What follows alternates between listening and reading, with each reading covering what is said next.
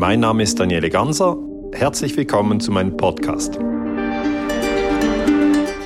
Herzlich willkommen zu unserem heutigen Interview. Ich freue mich heute, ja, spannende Themen anzuschauen mit Dr. Daniele Ganser. Grüß dich, Thomas. Danke für die Einladung. Schön, dass ich äh, mit dir sprechen kann. Du bist Historiker, du bist Friedensforscher und deine Themen sind sehr oft eben Frieden, Krieg, Medien, Terror. Und ja, seit neuestem hast du auch Vorträge gehalten zum Thema Corona. Ja, was waren deine Beweggründe, da, da du ja normalerweise in der Vergangenheit forschst und suchst? Warum hast du jetzt so ein aktuelles Thema genommen? Ja, für mich war das Jahr 2020 wie für uns alle natürlich auch ein verrücktes Jahr. Ich habe noch im Januar einen Vortrag gehalten in Bautzen, in den Februar noch einen in Luzern und dann plötzlich alles abgesagt. Das heißt März, April, Mai, Juni, Juli, da ging nichts mehr. September, Oktober konnte ich noch einige Vorträge erhalten und jetzt wieder November, Dezember müssen wir sehr, sehr viel absagen. Und dann, ja, war, ist das Jahr 2020 vorbei. Und das hätte ich natürlich nie gedacht ähm, dass etwa 80 Prozent der Vorträge abgesagt werden müssen.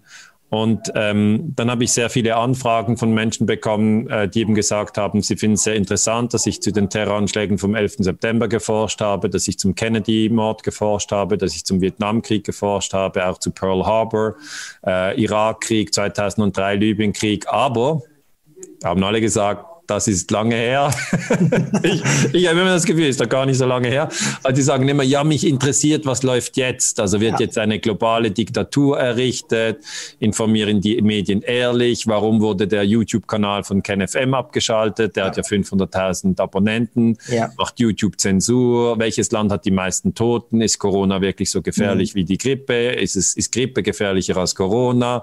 Nützen die Masken? Also die Leute was, was nützt der PCR-Test, wie viele Zyklen beim PCR-Test sind sinnvoll und so weiter. Also ich habe so viele Fragen bekommen, dass ich die ja nicht alle beantworten kann. Und dann habe ich einen Vortrag gemacht, Corona und die Medien, wo ich eigentlich geraten habe, ähm, dass man die Zahlen vergleicht, weil das machen wir als Historiker immer. Nicht einfach nur sagen, in den USA gibt es 200.000 Tote, sondern dann eben schauen, wie viele Menschen wohnen in den USA und wie viele Tote auf 100.000 Menschen gibt es und dann mit Belgien vergleichen. Oder auch wenn man Schweden mit Indien vergleichen will, muss man ja immer umrechnen, die Zahlen.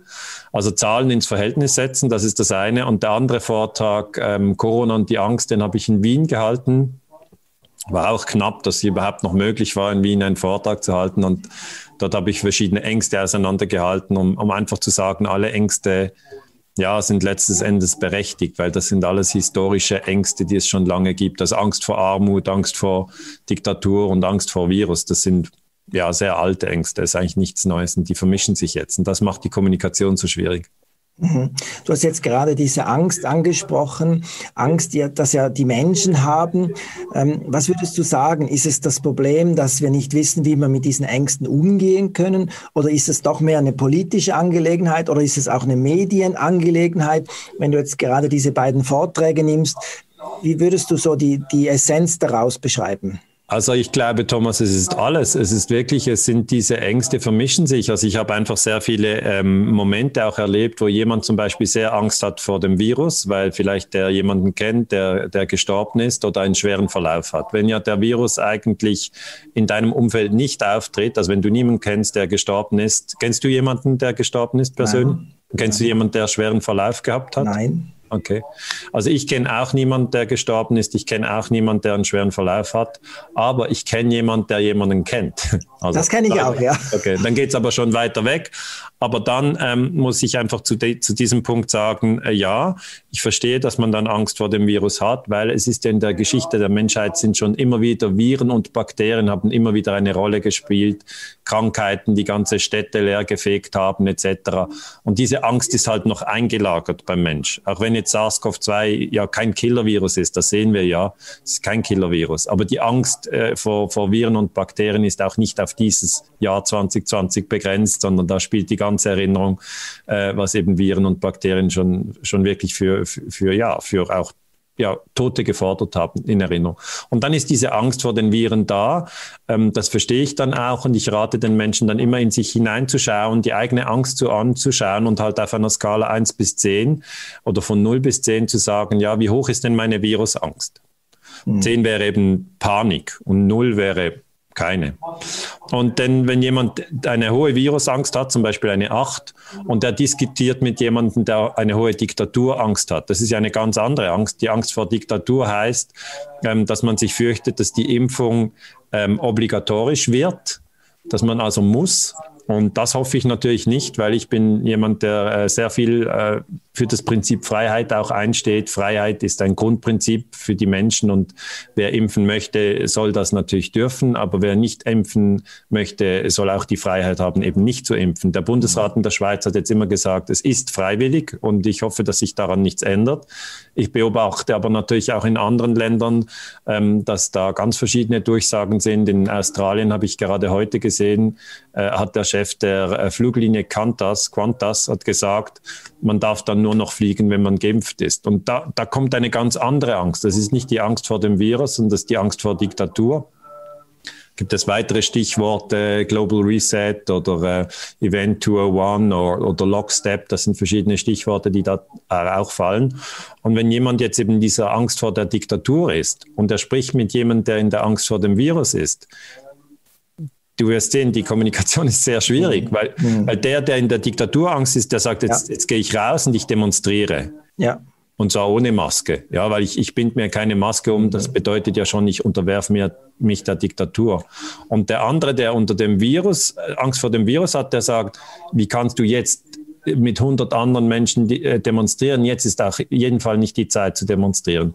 Und ich kann als Historiker nicht sagen, der hat Recht oder der hat nicht Recht, sondern ich kann nur sagen, es sind zwei verschiedene Ängste, Virusangst, Diktaturangst. Und die haben beide ihre Berechtigung. Ja, beide haben ja Beispiele. Der eine bringt dann eben äh, sozusagen die, die, die Toten in den Spitälern, die Intensivstationen, und der andere bringt dann eben äh, sozusagen die, die geplanten Überwachungsmaßnahmen oder, oder Bargeld abschaffen oder auf dem Handy immer getrackt werden etc., was ja da sehr viel möglich ist.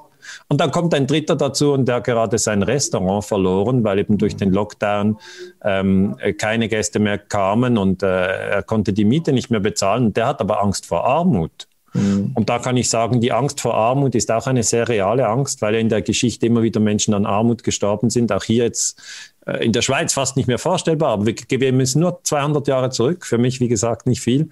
Äh, und dann äh, ein, ein, eine schlechte Ernte. Ähm, zu wenig Essen, eine zehnköpfige Familie und dann sind zuerst die Kinder gestorben, zu wenig Kilokalorien, dann die Alten und dann ja Männer in unserem Alter. Also ich sage jetzt mal, auch die Angst vor Armut, wie die Angst vor Diktatur, wie die Angst vor Virus, alle drei Ängste sind berechtigt. Und ich, ich möchte die Menschen wirklich dazu ermuntern, ihre, ihre Ängste zu beobachten und dann auch herauszufinden, ah, wer in meiner Familie hat jetzt mehr Diktaturangst, wer hat mehr Armutsangst, weil das, das führt nicht, äh, sonst können wir nicht kommunizieren. Also es ist sehr, sehr wichtig im Moment. Und ich habe das schon verschiedenen Menschen gesagt und die haben das, äh, haben gesagt, ah ja, so, so habe ich es noch gar nie mhm. angeschaut. Mhm. Und jetzt, ah, jetzt verstehe ich ja, genau. meinen Chef, weil der hat Angst vor Armut, ja, ich habe Angst vor Virus. Und ich habe ihm immer gesagt, wir müssen jetzt doch alles dicht machen. Und er hat vermutlich eher gesagt, ja, wenn wir alles dicht machen, dann, dann ist dann Ende und dann kann ich die Hypothek von meinem Haus nicht mehr bezahlen. Meine Frau wird mich verlassen und die Kinder kann ich die Uni nicht bezahlen. Also, mhm es ist sehr, es ist sehr intensiv, weil es geht immer ums Ganze im Moment. Mhm. Also ein zentralen Punkt ist wahrscheinlich die Angst und man müsste wirklich lernen, genau. mit dieser Angst besser umzugehen, Verständnis genau. zu haben für den anderen, der eben ja. diese Angst hat. Genau. Mhm. Weil die Angst ist einmal die Angst. Also in einem Vortrag habe ich gesagt, ich kenne eine Frau, die hat Angst vor Spinnen. Ja. Und wenn man dann sagt, ja, deine Angst ist, ist, ist irgendwie unsinnig, ich habe sie nicht, also bringt, mhm. ist deine Angst unangebracht. Das ist ja überhaupt keine empathische Kommunikation, weil sie hat trotzdem Angst vor Spinnen. Ich kann ihr auch noch 15 Videos ja. schicken, äh, in denen be be bewiesen wird, dass die Spinnen in der Schweiz noch niemanden getötet haben. Sie wohnt in der Schweiz, sie wohnt nicht irgendwie in Australien. Ja. Und, und dann äh, habe ich mit ihr darüber gesprochen, was ist, was ist denn die Angst? Und sagt sie, ja, die Angst, die ist einfach da. Und habe ich gesagt, ja, wie, wie ist denn zum Beispiel die Angst äh, für dich konkret? Hat sie gesagt, ja, wenn ich in den, wenn ich, wenn ich eine, eine Spinne sehe, dann, dann, dann befällt mich die Angst. Ja. Ja. Und darum ist es sehr wichtig, die Angst ernst zu nehmen, die andere Person nicht abzuwerten und sagen, deine Angst ist unsinnig, weil das sehe ich jetzt sehr oft in der Kommunikation. Also jemand, der Virusangst hat, sagt zu jemand, der Diktaturangst hat, deine Angst ist unsinnig und mhm. umgekehrt. Ja. Und da kommen wir nicht weiter. Ja, ich denke, die Menschen sind natürlich auch handelbar oder manipulierbar über diese Ängste. Ja, klar. Gibt es sowas Ähnliches in der Geschichte? Man redet immer von der spanischen Grippe, aber das sind ja 70 Jahre oder, oder noch mehr her. Und, und ähm, kann man das überhaupt vergleichen? Oder gibt es ähnliche Bereiche, wo man schon, schon mal solche Krisen erlebt hat? Also ich würde jetzt nicht mal bis zur spanischen Grippe zurückgehen. Ich würde zu äh, den Terroranschlägen vom 11. September 2001 zurückgehen wollen. Das sind 19 Jahre her. Und damals war auch eine sehr, sehr große Angst in der Bevölkerung. Aber ganz wichtig, es war nicht die Angst vor Virus, sondern es war die Angst vor Terrorismus. Ja. Und alle, die, die so ein bisschen in unserem, ich nehme mal an, wir sind etwa gleich alt, ich bin 48, ich weiß nicht, wie alt bist du? Ich bin gleich auch 72er. Ja. Ah, guter Jahrgang. Ja. äh, nein, ich wollte halt sagen, die, die, die jetzt in unserem Alter sind, die können sich gut erinnern an 9-11 oder das kannst du dich gut erinnern. Und ich kann mich auch gut erinnern. Und ähm, wenn man damals gesagt hätte, ja, wir müssen Angst vor Viren haben, dann hätten die meisten Menschen gelacht und gesagt, ja, das ist völlig das falsche Thema.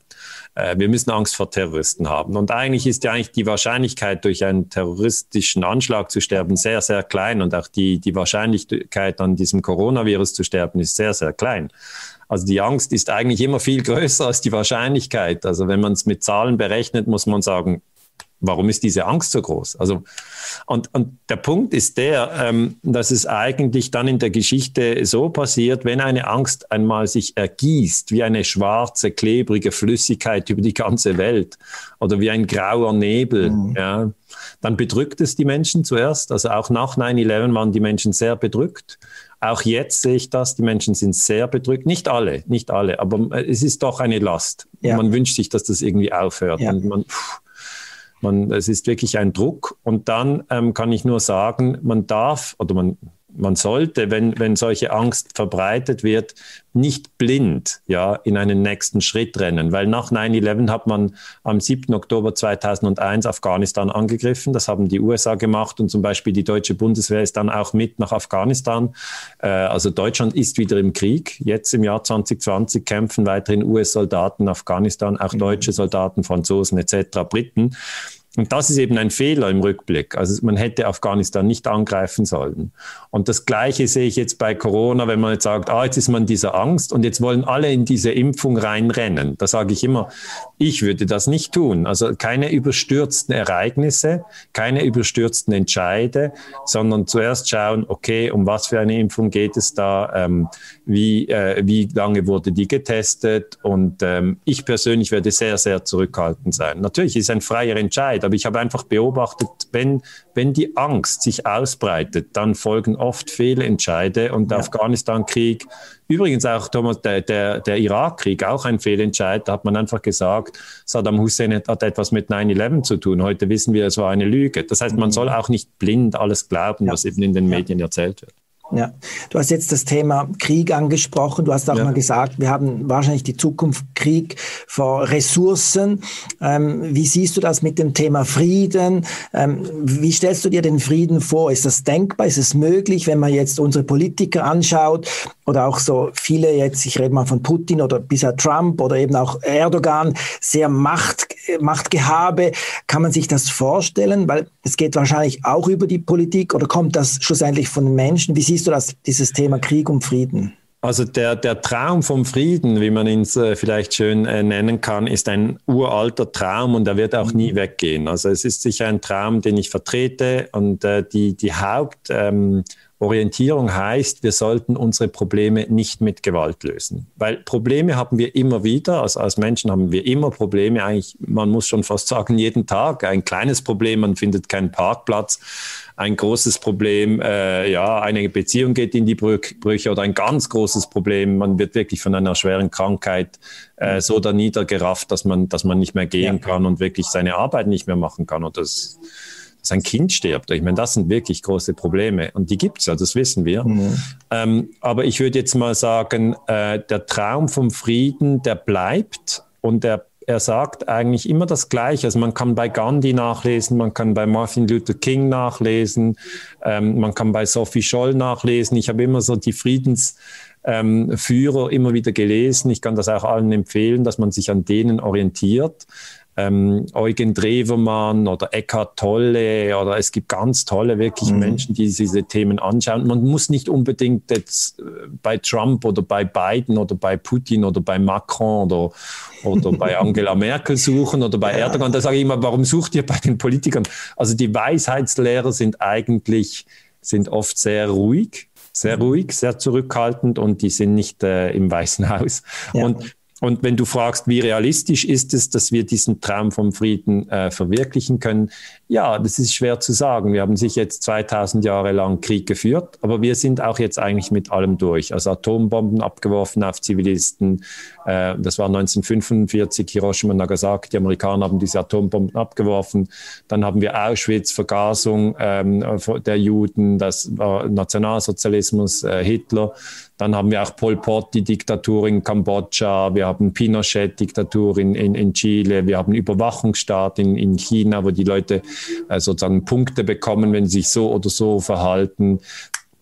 Wir haben Folter, wir haben Hexenverbrennung gehabt. Also weißt du, nach 2000 Jahren kann man sagen, wir sind jetzt durch. Und dann ist die Frage, ja, wie kommen wir aus der Nummer raus? Und ich denke, ein ganz wichtiger Punkt ist wirklich ein Bewusstseinsschritt. Also mhm. man muss wirklich also man muss, man muss gar nicht. Aber wenn man sich wirklich für die Friedensbewegung engagieren möchte, muss man versuchen, den inneren Frieden herzustellen. Genau, ja.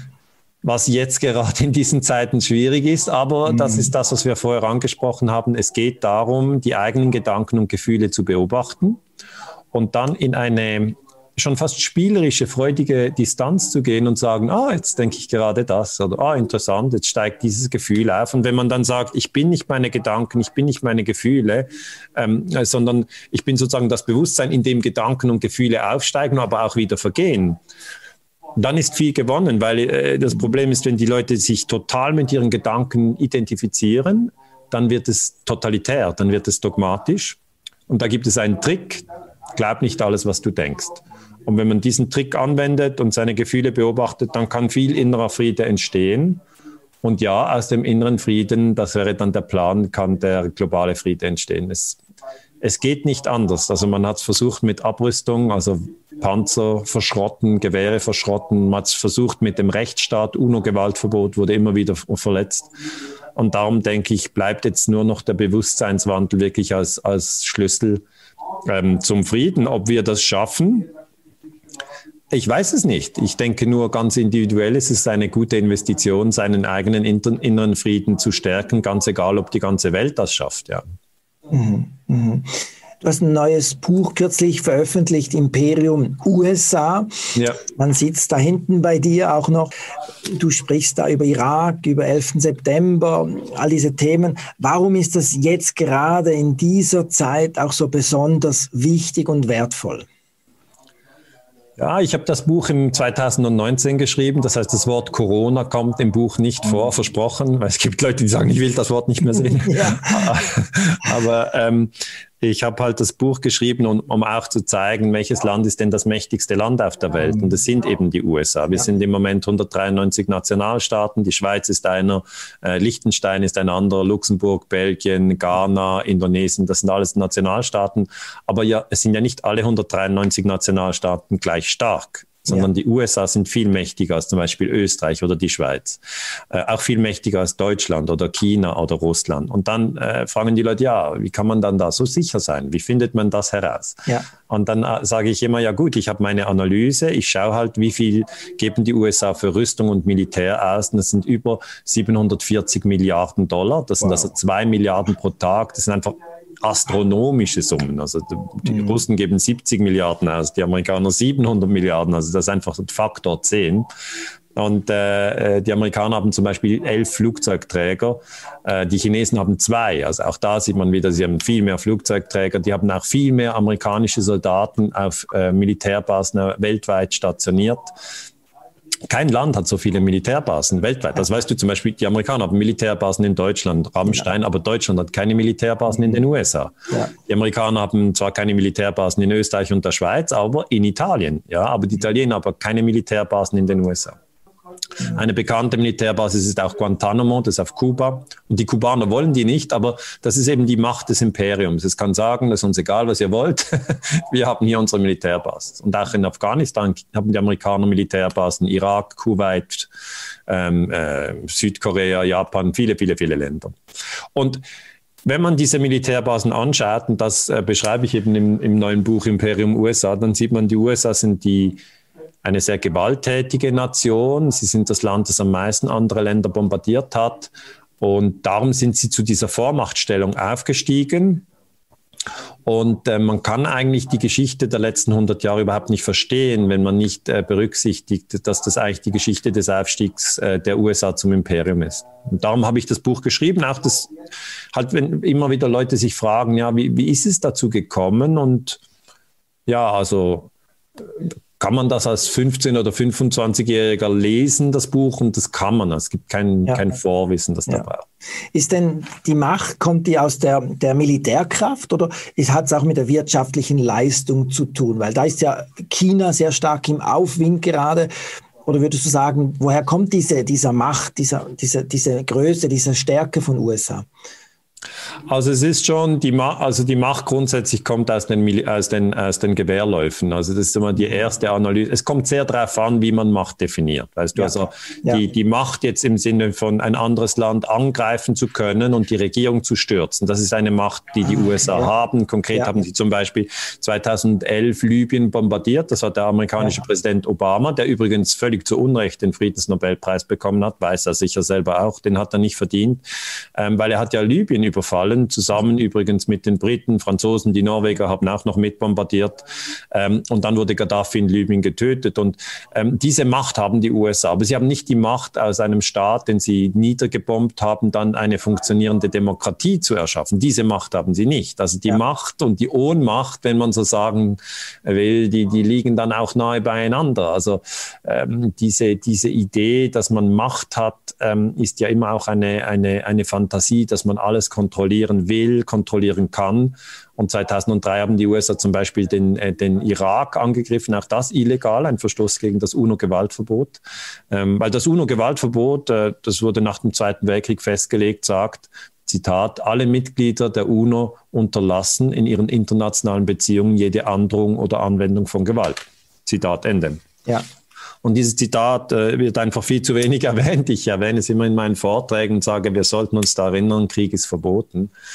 Aber diese Macht haben die USA äh, eigentlich, einen Krieg vom Zaun zu brechen und dann ein anderes Land ins Chaos zu stürzen, haben sie eben auch mit Irak gemacht, haben 2014 auch Syrien bombardiert. Äh, haben eben 64 angefangen, Vietnam zu bombardieren, äh, bis 75, elf Jahre bombardiert, drei Millionen Tote, haben in Guatemala die Regierung gestürzt, äh, in, in, in, in Iran die Regierung gestürzt. Also wenn du, wenn du siehst, wo ich hin will, ich möchte einfach erklären, ja. diese Macht gibt es. Ja. Daneben gibt es schon auch die wirtschaftliche Macht. Da hast du ganz recht. Äh, der Dollar ist die Weltreservewährung. Und natürlich, solange die USA den Dollar selber drucken können, und das können sie natürlich, und der Dollar ist auch nicht mehr vom Goldstandard gedeckt seit 1971, äh, solange haben sie eben auch eine große wirtschaftliche Macht. Und wir Schweiz haben ja das erlebt, dass die USA gesagt hat, ihr Schweiz habt das Bankkundengeheimnis, das wird jetzt mhm. abgeschafft. Dann ja. musste der Schweizer Bundesrat einknicken, musste das abschaffen. Aber dieses Bankgeheimnis gibt es jetzt weiterhin in den USA. Und es ist eben sehr naiv zu glauben, dass ein Imperium sozusagen sozusagen auf kleine Länder wie die Schweiz überhaupt keinen Einfluss nimmt, weil wir haben ja auch jetzt im Januar 2020 diese Krypto-Affäre erlebt, wo eben ja. herauskam, dass eine Firma in der Schweiz, die Krypto AG, äh, Chiffriermaschinen herstellt und in Realität gehörte die Firma der CIA und dem oh. deutschen Geheimdienst BND. Okay. Und, und immer diese Dinge, die ich untersuche, die Leute sagen immer, ja, aber das sind ja Verschwörungen. Sage ich, ja, hallo Leute, es gibt Verschwörungen in der Geschichte, das ist klar. Mhm. Und äh, ja, die wirtschaftliche Macht und die militärische Macht sind, das sind eigentlich die, die klassischen Machtfelder, die wir in der Geschichte, in der äußeren sichtbaren Welt mhm. behandeln. Aber es gibt natürlich auch die innere Macht, ja. ja. Wie beobachte ich meine Gedanken und Gefühle? Aber ja. das ist eine andere Macht. Du schreibst ja auch, der Untertitel vom Buch heißt ja die skrupellose Weltmacht. Ja. Sehr provokativ, aber das heißt, diese Macht wird ja oft auch missbraucht in dem Moment. Genau, das ist eigentlich die Klassik. Ähm, weißt du, das römische Imperium, die haben auch eigentlich sehr rücksichtslos andere Länder überfallen, die Leute getötet und sie gezwungen, äh, ihnen Geld zu bezahlen oder ihre Rohstoffe erbeutet oder sie haben sie, die Leute auch versklavt und dann mussten die auf den Galeeren rudern und so. Das ist also nicht nur im Asterix äh, so dargestellt, sondern das war wirklich so. Also wenn die Antike studiert, äh, antike Geschichte studiert, ähm, kann das sehen. Und das äh, britische Imperium war gar nicht anders. Also die Imperien sind eigentlich meistens rücksichtslos und geben sich so nach außen immer äh, ein, ein schönes Mäntelchen. Beim amerikanischen Imperialismus heißt es dann eben, dass man das Wort US-Imperialismus überhaupt nicht gebrauchen darf. Ähm, das gibt's nicht. Also man versucht es schon aus dem Sprachgebrauch äh, mhm. zu löschen. Und dann zweitens sagt man, ja, wenn wir irgendein Land angreifen, dann nur um die Demokratie zu fördern. Und dann komme ich immer so als Historiker und sage, äh, nein, im Iran habt ihr 1953 Premierminister Mossadegh gestürzt, der wird demokratisch gewählt. Äh, in Chile habt ihr Allende gestürzt, der war 73 gestürzt, Pinochet installiert. Allende war ein Arzt demokratisch gewählt. Also es stimmt einfach nicht. Mhm. und äh, aber ja, Imperien, muss ich schon sagen, sind eigentlich immer skrupellos gewesen, daher dieser Untertitel. Ja, schauen wir mal noch äh, in die Zukunft. Wenn du jetzt amerikanischer Präsident werden würdest für äh, ein, zwei, drei Monate, äh, wo du im Amt wärst, was würdest du verändern, wenn du an dieser Stelle wärst? Was wären so deine ersten Handlungen oder was würdest du da verändern wollen? Ja, also am ersten Tag würde ich mich entschuldigen bei all den Ländern, die wir bombardiert haben. Mhm. Am zweiten Tag würde ich alle amerikanischen Truppen zurückziehen und alle Militärstützpunkte schließen und ähm, die Armee als reine Verteidigungsarmee aufbauen. Und am, am, dritten Tag würde ich dann erschossen. Okay, wahrscheinlich, ja. Mhm, mhm, okay. Was ist dein Wunsch, dein persönlicher Wunsch für 2021? Bewusstseinswandel. Mhm. Wirklich Bewusstseinswandel. Also es wird ja immer, immer über Bewusstseinswandel geschrieben und geredet und gemacht, aber wir sind noch nicht ganz da. Also ich sehe einfach jetzt im Moment, ähm, dass diese Corona-Krise alles äh, sozusagen neu mischelt. Die Karten werden ganz neu gemischelt und natürlich kann das in eine schlechte Richtung gehen. Es kann auch in eine gute Richtung gehen. Wir wissen es einfach noch nicht. Als Historiker ist meine Aufgabe einfach mitzuschreiben, zu beobachten. Und ich würde mir wirklich wünschen, ähm, dass wir einerseits dass es uns gelingt, äh, die, äh, die Kriege, die wir in der Vergangenheit ja so intensiv geführt haben, dass wir einfach aufhören mit diesen ganzen Kriegen, weil wir merken ja, wir haben ganz andere Probleme. Äh, also mhm. warum sollten wir noch andere Leute bombardieren? Also weißt du, es ist, es ist ja, plötzlich werden Dinge sichtbar, wo man sich fragt, ja ist das wirklich wahr? Die Schweiz exportiert Kriegsmaterial? Hm. Warum tun wir das eigentlich? Also ich bin einfach der Meinung, wir sollten damit aufhören. Wenn wir jetzt schon sagen, wir wollen nicht, dass die Menschen sterben, und das ist ja eigentlich so ein bisschen das Mantra im Jahr 2020, wir wollen nicht, dass die Menschen sterben, ist fast jeden Tag in den Nachrichten, dann kann man ja nicht sagen, und unter Menschen verstehen wir nur die Schweiz. Also das kann es ja nicht sein, sondern unter Menschen verstehen wir eben alle, die Menschheitsfamilie. Aber dann sollten wir auch keine Kriegsgüter exportieren. Und das wäre aber ein Bewusstseinswandel. Und das Zweite, was ich mir auch wünsche, ist, dass wir eben auch keine Kriegspropaganda mehr in den Medien verbreiten. Also wir wollen eben auch nicht, dass diese Kriege immer wieder gelobt werden. Weißt du, der Libyenkrieg 2011 und auch der Syrienkrieg wurde in den deutschen und Schweizer und österreichischen Medien extrem gelobt. Man hat nicht gesagt, oh, das ist falsch, ein anderes Land zu bombardieren, sondern man hat gesagt, da muss man bombardieren. Dieser Krieg wird alle Kriege beenden und so weiter. Und das sind alles Lügen. Das heißt, ich wünsche mir hier einen Bewusstseinswandel weg von dieser Kriegspropaganda, weg von den Kriegsmaterialien Rohmaterialexporten. Ähm, ob das passieren wird, ich weiß es nicht. Weißt du, ich kann das nicht wirklich sagen. Ähm, ich wünsche mir auch, dass es uns gelingt, unsere Freiheit zu wahren. Wir sind ein, ein kleines Land, die Schweiz, und äh, äh, es war immer sehr wichtig hier, dass wir, dass wir keine fremden Diktatoren haben. Wir wollen das nicht, wir wollen das auch in Zukunft nicht. Und die Diktatoren sollen dann auch nicht Google, Facebook und äh, äh, Microsoft heißen, die sozusagen eine globale digitale Konzerndiktatur aufbauen. So etwas brauchen wir auch nicht. Und da wird es sicher schwierig sein, im 21. Jahrhundert sehr da müssen wir genau hinschauen. Also ich weiß nicht, niemand weiß, wie das, ein, wie das ja, 2021 laufen wird, aber im 21. Jahrhundert sieht man natürlich, dass die Macht der digitalen Konzerne zunimmt. Äh, in China kann man das sehr gut beobachten. Da erhalten die Leute Punkte und äh, wenn sie sich gut benehmen, bekommen sie Punkte dazu und wenn sie sich schlecht benehmen, dann bekommen sie Punkte abgezogen und dann gibt es Kameras, die aufgestellt sind und die das alles überwachen und ja, wenn man sich vorstellt, wenn einige das Bargeld noch abschaffen, das will ich zum Beispiel auch nicht, und wenn das Bargeld noch abgeschafft würde und überall mhm. äh, sozusagen Kameras stehen und dein Handy sozusagen äh, die entsprechenden Chips drin hat, wo du wirklich einfach immer überwacht wirst, dann ist natürlich schwierig für die Freiheit. Weißt, ich erinnere mich an den Fischenskandal 1990. Das war in der Schweiz ein Skandal, mhm. wo es über die Überwachung der Bürger ging. Und da muss ich schon sagen, wo wir heute jetzt 30 Jahre später stehen, da ist der Fischenskandal ein, ein Kinderspiel dagegen, mhm. weil da, das war von Hand mit einer Schreibmaschine auf, auf Kartonpapier hat man Informationen eingetippt. Und heute ist natürlich die Überwachung auf einem ganz anderen Niveau. Das heißt, ich wünsche mir eigentlich, dass uns diese Balance gelingt, dass wir die Freiheit nicht äh, opfern auf dem Altar der Sicherheit. Das ist, mhm. äh, das ist mir sehr wichtig und ich werde das sehr genau beobachten, aber nicht, dass ich es dass ich es selber sehr stark beeinflussen kann. Also gerade heute diese Mitteilung von, von Qantas, von dieser Fluggesellschaft, dass man nur noch fliegen kann, wenn man, mhm. wenn man, wenn man diesen, diese neue gentechnisch veränderte Impfung hat. Das finde ich einfach befremdlich. Also ja. diese Dinge. Ich notiere das alles. Das ist eigentlich die Aufgabe des Historikers. Er notiert und er notiert. Hm, dann denkt er darüber nach. Aber die Grundprinzipien, nach denen wir Menschen streben, nach Frieden, nach Frieden, auch nach einer nach einer guten, intakten Welt für unsere Kinder. Das ist ja dann, das ist eigentlich das ganze 21. Jahrhundert. Wir müssen einen Plan haben, wie kommen wir äh, ins Jahr 2099. Ja, ja, das, ja. Das, ist eine lange, das braucht langen Atem. Ja, und ich glaube, jeder darf auch bei sich selbst mal anfangen. Du hast gesagt, ja. Frieden, dieser Bewusstseinswandel. Ich habe ja. auf deiner Webseite gestöbert und habe gesehen, du hast auch tolle Online-Kurse dazu, ähm, wo jeder selber bei sich anfangen kann, auch dein Wissen aufsaugen kann. Kannst ja. du noch mehr darüber erzählen, was es genau ist? Ja, gerne, Thomas. Es ist so, ähm, ich habe äh, natürlich, weil ich keine Vorträge halten konnte, ähm, im Jahr 2020 habe ich die Anfrage bekommen von einem Produzenten. Die Quelle sind da, äh, ist der Produzent, hat gesagt, können wir einen Online-Kurs machen? Und zuerst habe ich gesagt, nein, nein, das, das, das braucht es nicht. Mhm. Ich gehe wieder in die Vortragssäle und wir werden da wieder 500 Leute sein und es war ja nicht so. Es war einfach nicht möglich. Ich konnte nicht wirklich mit meiner, mit meiner Community direkt im, im Raum interagieren. Das ist immer sehr schön. Ich mache ja die Vorträge natürlich, weil ich davon mhm. äh, lebe.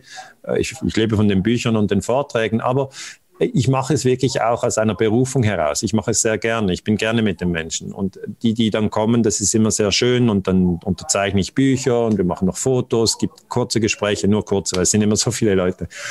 Ah, okay, gut. Dieses Jahr war es ganz anders. Es war nicht möglich. Und dann habe ich diesen Online-Kurs gemacht. Das sind 30 Lektionen ähm, zu 15 Minuten. Um, der Kurs kostet, ich glaube, 180 äh, Euro. Und wer den, den machen will, der verbringt eigentlich einen Monat mit mir. Das heißt, jeden Tag 15 Minuten. Ja. Und das Training ist wirklich, also ich habe sehr, sehr schöne Feedbacks bekommen. Jemand hat mir gesagt, gerade in diesen Zeiten hat sie das unglaublich geschätzt, dass ich das gemacht habe. Äh, jemand hat gesagt, es ist genau genügend kurz, eine Viertelstunde pro Tag. Das hat er.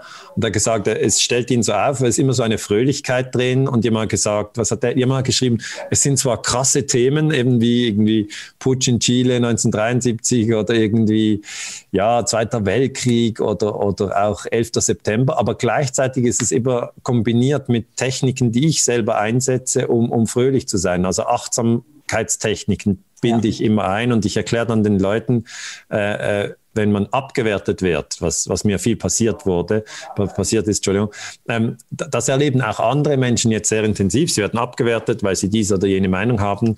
Und dann erkläre ich im Kurs, wie man zum Beispiel mit Abwertung umgehen kann. Ja. Also den anderen nicht auch abwerten, ja. in den Atem reingehen, sich entspannen. Ähm, da gebe ich einfach Tipps und Tricks und ja, freut mich natürlich, dass da viele, viele, viele Menschen diesen Kurs gekauft haben. Der ist jetzt online, der ist auch für immer verfügbar. Ich nehme den nicht mehr weg. Also ich werde den nicht wegnehmen. Die Leute sagen, ja, aber gibt es den nur noch diesen Monat? Also nein, ich, ich habe kein, ich kein Interesse, den wegzunehmen.